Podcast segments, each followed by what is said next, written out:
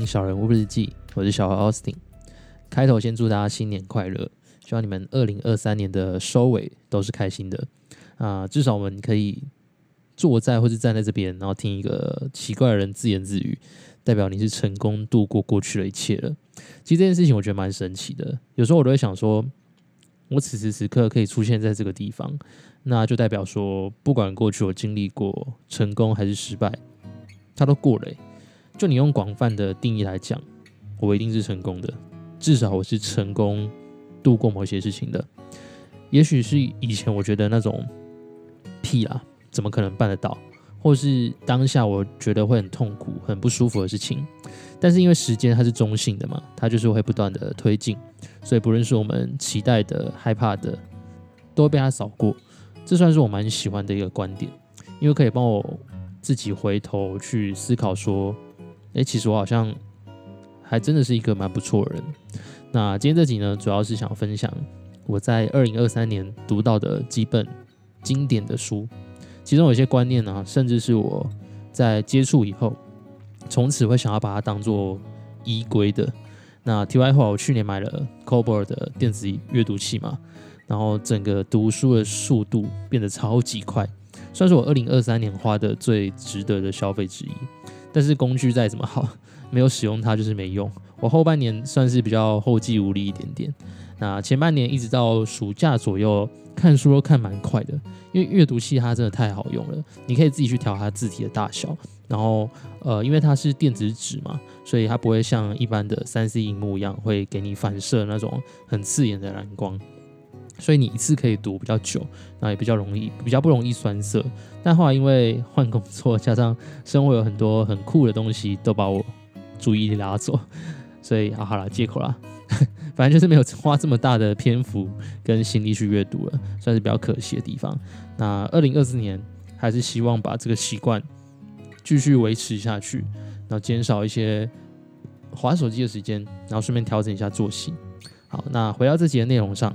今天主要会跟大家分享去年我读过最喜欢也觉得最有收获的三本书，分别提一下他们的概念以及让我印象最深刻的地方，然后补充这些观念是怎么影响到我的生活的。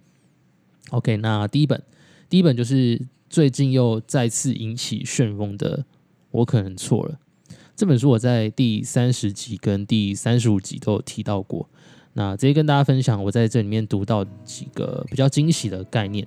第一个就是书名讲到的，我可能错了。起先我在看到这句话的时候啊，会觉得他是在讲给那种容易跟人家发生冲突的人，然后要提醒他们说：，诶，我们在人际关系上啊，可能是不对的哦，要多检讨自己是不是有什么不对的地方，或是反正就是一切都要反求诸己啦。那后来真的读了之后，才发现跟我理解的意思完全不一样。这就要讲到他另外一个概念。不要相信你的每一个念头。如果把这两句话凑起来的话，我觉得会更完整一些。也就是说，不要相信我的每一个念头，因为我可能是错的。那当我用这个角度去解读的时候，才发现这是一句多么珍贵的话。因为有的时候我们会想要去控制自己的每个想法，比如会告诉自己说我要当一个正向乐观的人。但偏偏我们的大脑很多时候是没有办法控制的。当大脑拥有感受的时候，它自然而然就是会跑出一些念头，就像有人走到我们面前，往我们的身上泼水。你怎么可能在当下就强迫大脑？你要强迫，你要正向思考。第一个扬起的念头绝对是想要骂脏话，然后问对方到底干嘛。也就是说，不管我们再怎么有修炼，念头它就是第一时间会自己产生的。但念头跟我们之间终究是不一样的。念头是念头，我是我，要怎么决要决定怎么行动的人，最后还是回到我自己身上。所以在念头跟我之间呢，其实有一个很大很大的鸿沟。那如果你轻易的认为念头就等于自己的话，可能会蛮容易对自己失望的。像前面讲的，你跟自己讲说你要成为一个正向乐观的人，这是你给自己的人设嘛，所以你不可以有负面的想法。但是想法这个东西，它就是会自然跑出来嘛。所以每次你产生负面想法的时候，你可能会责怪啊，或是压抑，甚至会讨厌自己，怎么可以有这种想法？但这本书它比较扎实的跟你讲说，这是一件超级无敌正常的事。就连作者哦，他出家期间每次都很想要吃冰淇淋啊，然后会想要谈恋爱啊，打坐的时候会想要睡觉之类的。因为我们就是活生生的人类嘛，所以拥有这些念头是很正常的。但最后要怎么做选择，其实还是决定在我们的手上。那它第二个概念呢是无常。当时读到这一段的时候啊，我甚至 很想要把这两个字刺在自己的身上，因为我觉得当时读到这一段的时候啊，我甚至一度扬起要把这两个字刺在身上的念头，但后来觉得可能会太中二。无常感觉起来是一个很宗教的概念嘛，比如我们常听到说世事无常，也就是说是每一件事情都没有常态，不会永远都是这个样子的。这样的一个概念，如果你把它放到悲伤的事情上，也许会鼓励到自己，因为任何一件很难熬的事情都不会永远这样子。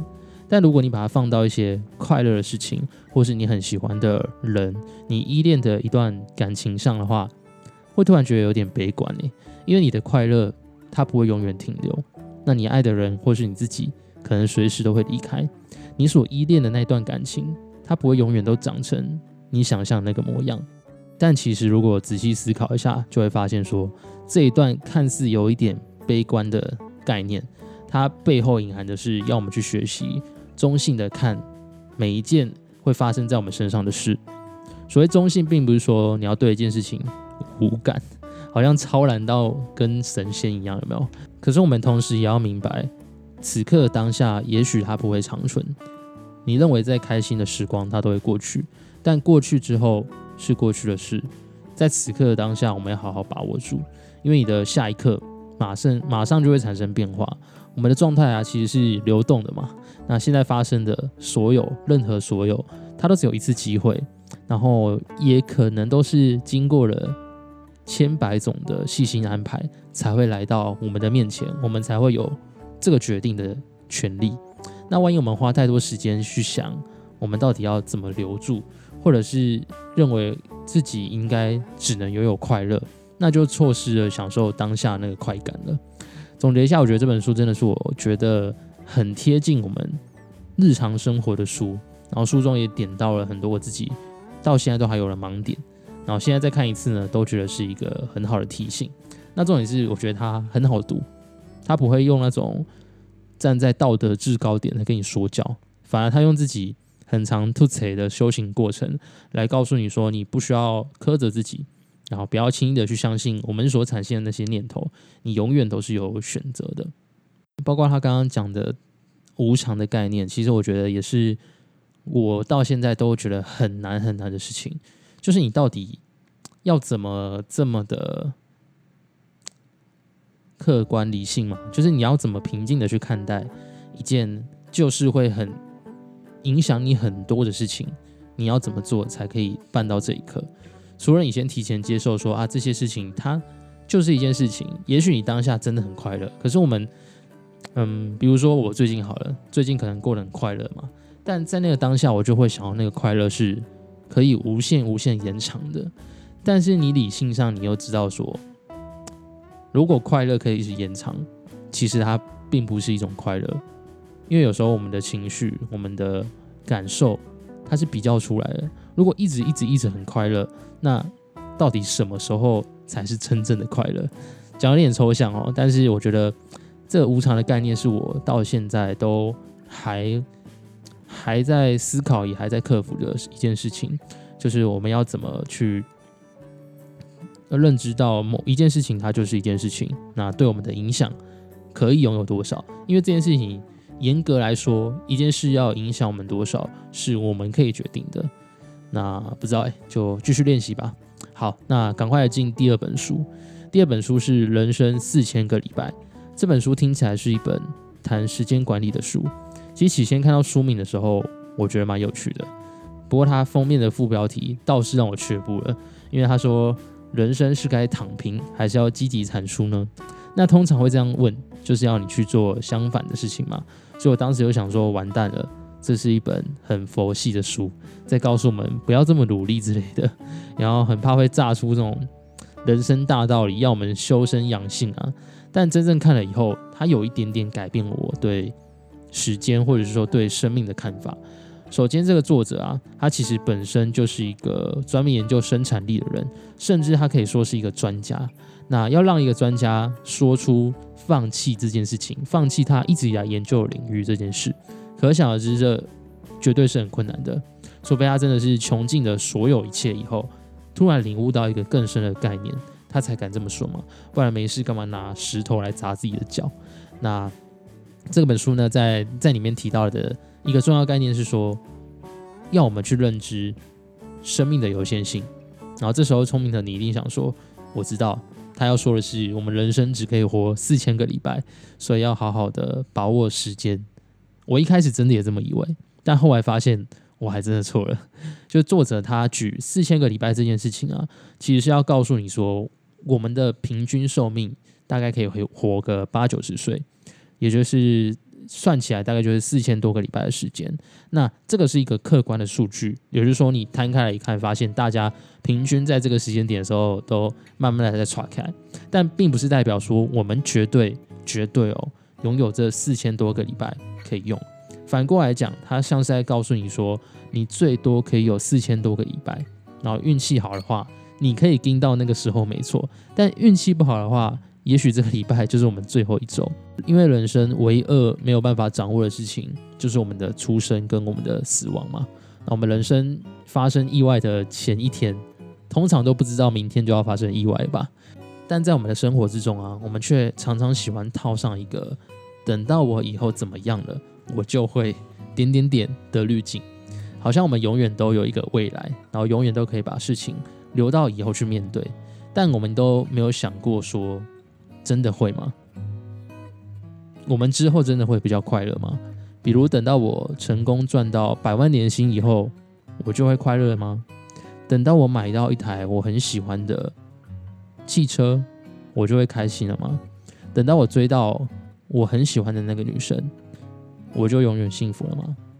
我们惯性的把事情推到以后，但却忽略说我们对未来的期待，万一没有成真。是不是会给我们带来更大的压力？那当时看到这本书的时候啊，我花了好一段时间才去理解这件事情。因为对我来讲，去想象一个美好的未来，它是一个很棒的动力啊。因为我有这个目标，我就会想前进嘛。而且我就是因为对现况不满，我才会一直 push 自己，要不断的前进，去达成我预设的目标。那达成这个目标之后，我一定可以快乐。但是仔细思考一下，达成目标真的会感到快乐吗？如果你设下这个目标，它永远都没有办法达到呢？或是你的生活其实未来的好几十年都跟你现在过的没有太大的差异呢？你永远会是啊平凡的生活，你会每天做一样的事情，然后吃大概类似的东西，跟大概的人一起相处。如果是这样子呢？假设未来的结局真的是这样子，那现在你会想要怎么过呢？我觉得这个概念真的是给我一个蛮大的冲击，因为我们常常会单纯的去幻想以后到底会发生什么事情。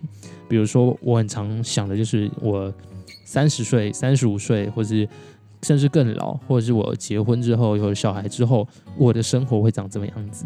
因为它是一个完全看不到、摸不到的一件事。所以给我很大很大的想象空间，但是如果我没有的，如果未来我就是跟现在差不多，那我去想那个以后，对我现在有什么帮助吗？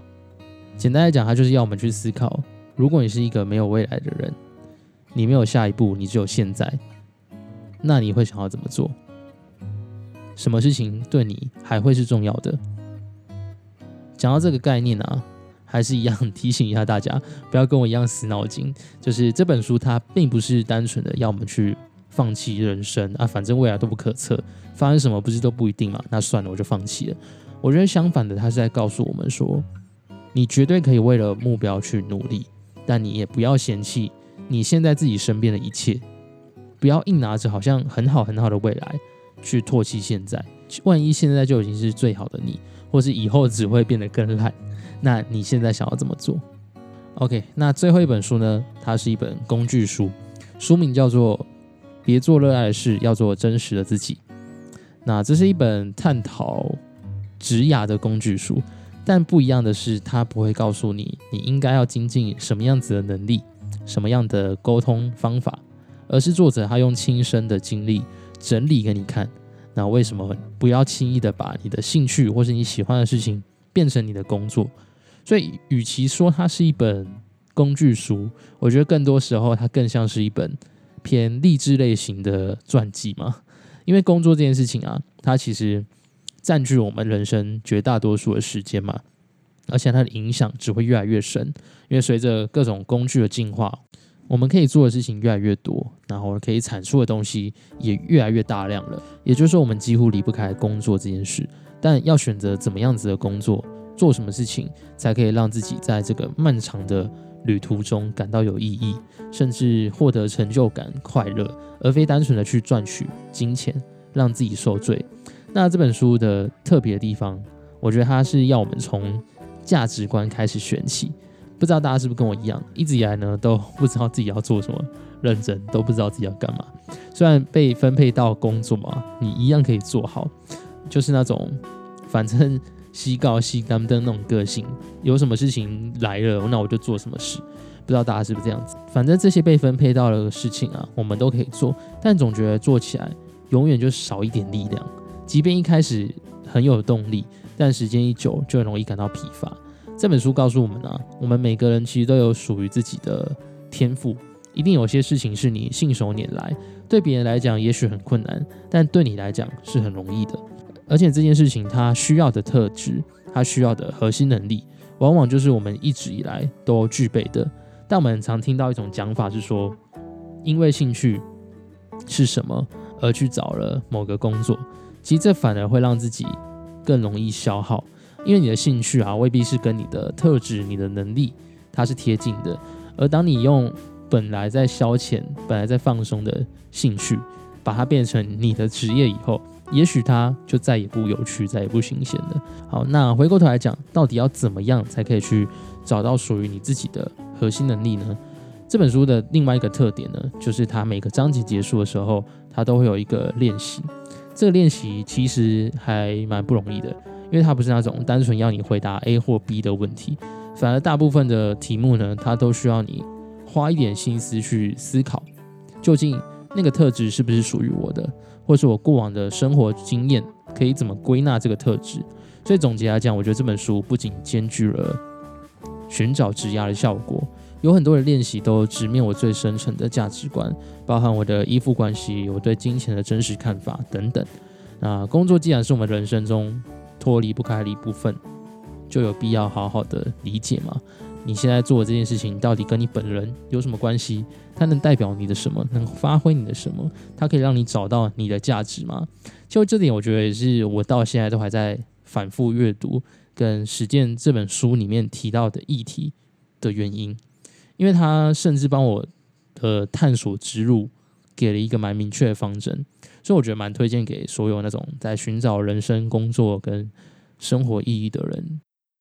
OK，那以上就是我二零二三年读过最棒、收获最多的书，还有很多很棒的内容啦。那包括像是聊书页跟 Carrie 会聊到的那几本书，其实都蛮棒的。然后也很感谢他推荐给我这么多有趣的书啊，因为那些书可能我一开始都。不会想去接触，其实到现在可能都不一定会接触到，但因为有多一个人一起陪你做这件事情，就会打开更多的面向嘛。然后后面有很多我觉得很棒的书，很想要读，然后之后呢就有机会都会在节目分享。OK，那以上就这一集的小人物日记，希望大家二零二四年都有一个很好的开始，继续在探索的这条路上找到更多的自己，更贴近自己想要的生活。重新拿回人生的主导权。我们下期再见，拜拜。